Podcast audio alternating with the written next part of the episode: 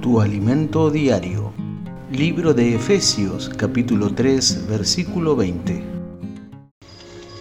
Y ahora que toda la gloria sea para Dios, quien puede lograr mucho más de lo que pudiéramos pedir o incluso imaginar mediante su gran poder que actúa en nosotros.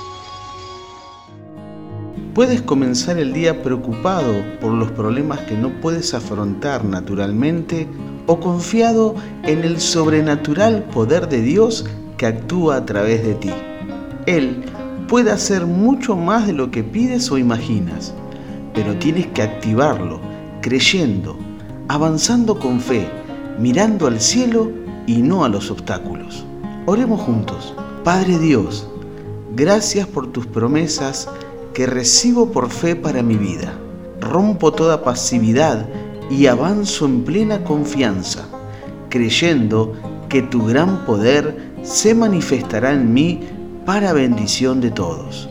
En el nombre de Jesús, amén. Que tengas un bendecido martes.